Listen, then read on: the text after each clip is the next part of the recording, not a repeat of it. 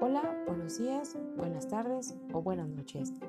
Los saludo donde quiera que se encuentre y hoy continuaré con la segunda parte del cuento Papelitos del escritor Hernán Tasiari. Comenzamos.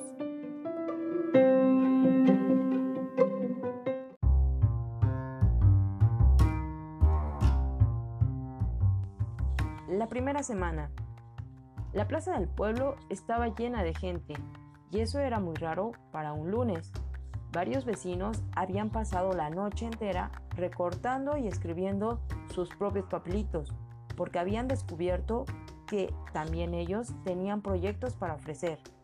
Unos papelitos decían, en breve, heladería de Horacio.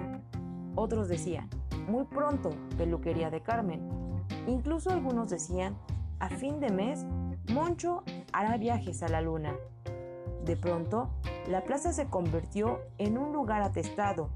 Los vecinos se subían a las farolas o se trepaban a la fuente para comprar o vender porciones de nuevos proyectos. Esto ocurrió el lunes y el martes fue todavía peor. El miércoles ya no se podía caminar por la plaza. El alcalde tuvo que poner orden y habilitó un lugar cerrado para que los vecinos pudieran reunirse sin destrozar los espacios públicos. Este pequeño local se inauguró el jueves por la mañana y fue bautizado con el nombre de Salón de los Papelitos. Y así ocurrió que el viernes todos los que tenían un proyecto ya habían conseguido las monedas necesarias y se habían puesto a trabajar. Horacio buscaba los mejores sabores para su heladería. Pepe serruchaba la madera para el mostrador de su bar. Carmen afilaba tijeras para su flamante peluquería. Y Moncho compraba dos caballos para hacer viajes a la luna. Solamente quedaban en el Salón de los Papelitos un puñado de vecinos a los que nunca se les había ocurrido ningún proyecto interesante para llevar a cabo. Lo único que tenían esos vecinos eran papelitos. Necesito dinero para cigarros, se quejó Ramón en voz alta. Hace unos días le cambié este papelito a Pepe por mis últimas 10 monedas, pero la taquería de Raúl no me acepta papelitos y necesito fumar. A mí me pasa lo mismo, dijo Luis.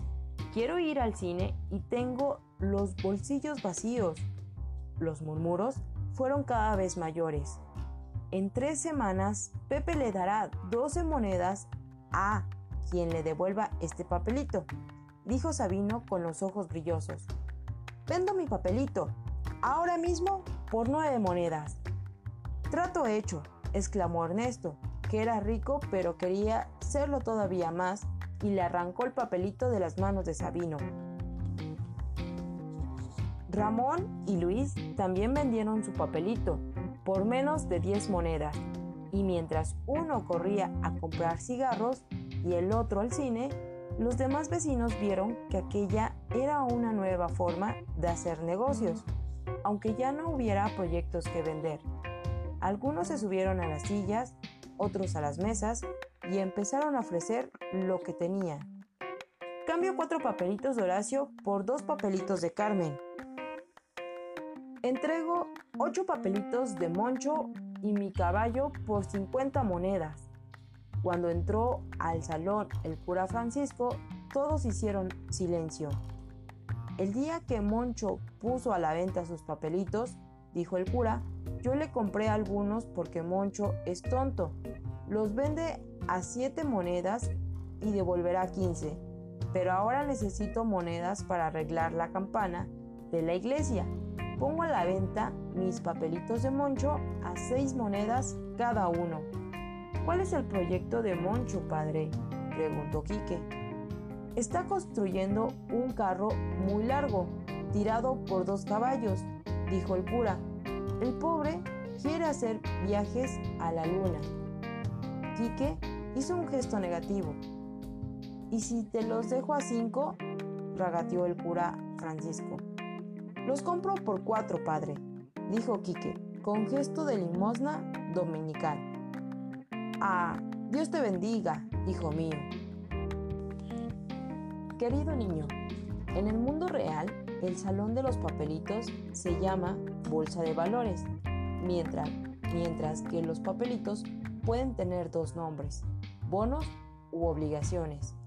Las 12 monedas que pagará Pepe cuando el bar se llene de parroquianos o las 15 monedas que pagará Moncho cuando logre ir a la luna se llaman valor nominal del bono.